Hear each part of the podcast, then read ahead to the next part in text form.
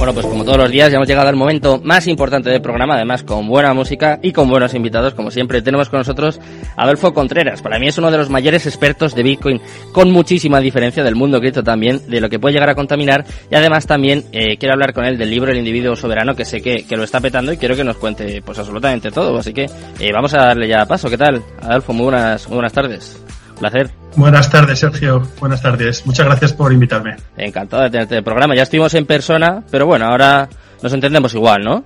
Yo creo que ya, ya hay confianza, además. Sí, Sí, fenomenal, estupendamente, claro que sí. Eh, cuéntanos un poquito, si te parece, empezamos por el libro, El individuo soberano. Quiero que, que, cuentes un poquito pues, en qué consiste tu participación, en qué consiste este libro, y luego ya hablamos un poquito sobre Bitcoin, que además, como ves, parece que empezamos a tener noticias un poco más positivas, aunque a mí me da que tú eres de los que no te fijas en el precio. ¿eh? Me parece a mí. Sí, en el corto plazo más bien poco, pero, pero bueno, luego, luego lo vamos, sí. No, mira, yo, bueno, hace siete años más o menos me leí un libro que, que está en, inglés, que fue escrito hace 25 años, se llama El individuo soberano, efectivamente. Sí. Y, y bueno, me explotó la cabeza porque básicamente rompió un montón de esquemas que yo tenía en mi cabeza y me hizo sobre todo pensar de, una, de forma diferente, ¿no? Y, y, este libro básicamente decía que, bueno, que hacía un análisis histórico de cómo de los factores que han hecho cambiar el mundo, ¿no? Y, y, y, entre ellos, pues cita lo que es el, los cambios en la lógica de la violencia, ¿no? Y esto, básicamente, que suena así un poco raro, eh, viene a decir que es la lógica de la violencia no es más que los límites en los que eh, las personas ejercemos pues poder sobre los demás, ¿no? Y este poder unas, muchas veces es pues a través de la violencia, obviamente, ¿no? Y, y bueno, pues analiza cómo la, eh, la, prehistoria, así de forma muy resumida, ¿no? Eh, el, la prehistoria, pues no teníamos bienes con nosotros, ¿no? Y por lo tanto, pues la violencia no era de tipo económico, ¿no? Luego con la agricultura, pues nos vinculamos a la tierra, ¿verdad? Y empezamos a necesitar agruparnos y asociarnos para defenderla, ¿no? Y así fue un poco el nacimiento de los primeros protoestados. ¿no?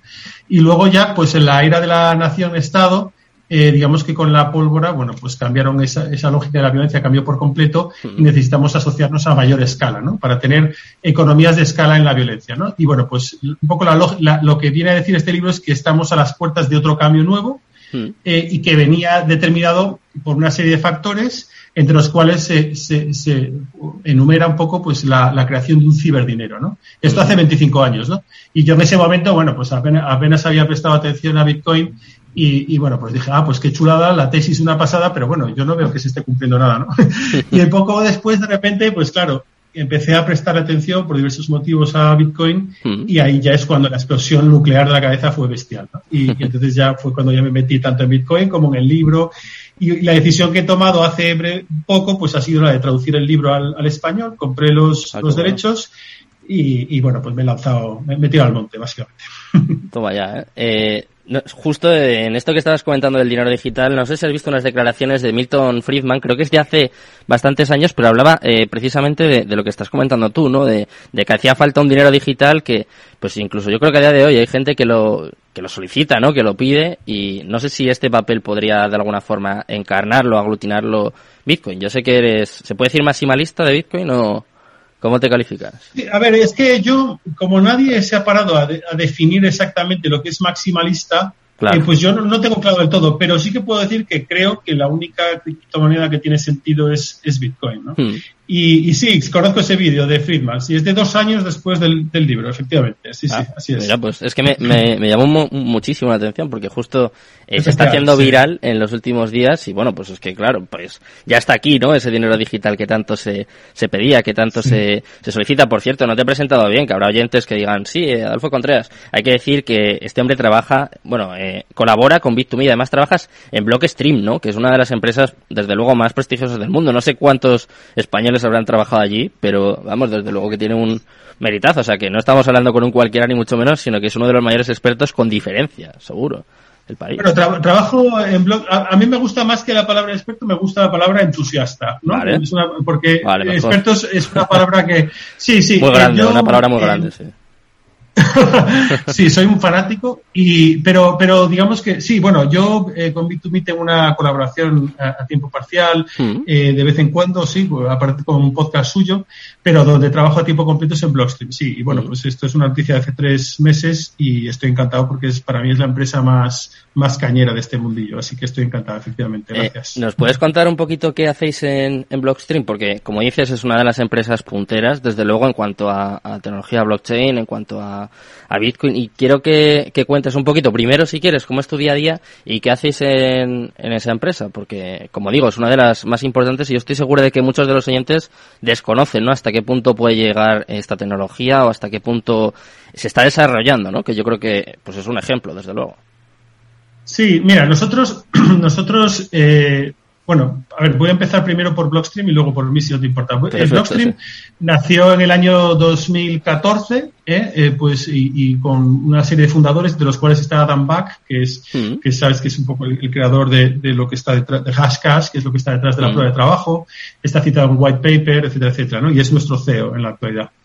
Y, y bueno, pues eh, básicamente con la idea de que eh, eh, Bitcoin es, es, un commodity digital y, en contraposición a todo lo demás que hay en el mundo cripto que son securities, ¿no? y que por lo tanto eventualmente el regulador pues terminará eh, digamos regulando todo esto, ¿no? Todo lo que son las demás criptomonedas al haber un emisor tras ellas, ¿no? Hmm. Mientras que en el caso de Bitcoin no existe ningún tipo de emisor y por lo tanto pues em, digamos, no, no, se puede regular como las demás, sino como una commodity. ¿Esto qué quiere decir? Quiere decir que todas las utilidades que todas estas demás criptomonedas tienen se pueden crear en Bitcoin, pero en sidechains o cadenas paralelas de, eh, de Bitcoin. ¿no? Y entonces esto es, esto es un poco nuestra misión. Eh, Blockstream básicamente tiene varias áreas.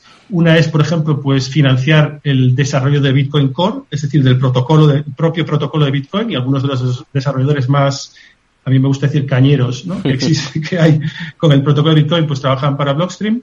Luego, pues sidechains como eh, Liquid y eh, Core Lightning, ¿no? Que son para, pues Liquid para lo que es todo lo, que es la emisión de activos digitales, ¿vale? Y pues hay una serie de activos digitales y acuerdos que estamos llegando con emisores y un montón de pues entidades que luego puedo contarte más. Mm. Y, Core Lightning, que es un poco pues para efectuar pagos eh, rápidos, ¿no? Pero luego además somos una de las mineras más grandes, ¿no? De, Bitcoin que hay. Lo que pasa es que somos una compañía privada, no, no cotizamos en ninguna bolsa y por eso pues normalmente no se nos pone un poco en esas gráficas, pero somos una de las más grandes. Eh, tenemos también equipos satélite para poder minar eh, en remoto, ¿vale? Y para poder pues correr un nodo sin necesidad de, de conexión a Internet. Eh, bueno, pues eh, también desarrollamos nuestro propio hardware wallet ¿no? y nuestro propio software wallet. Mm.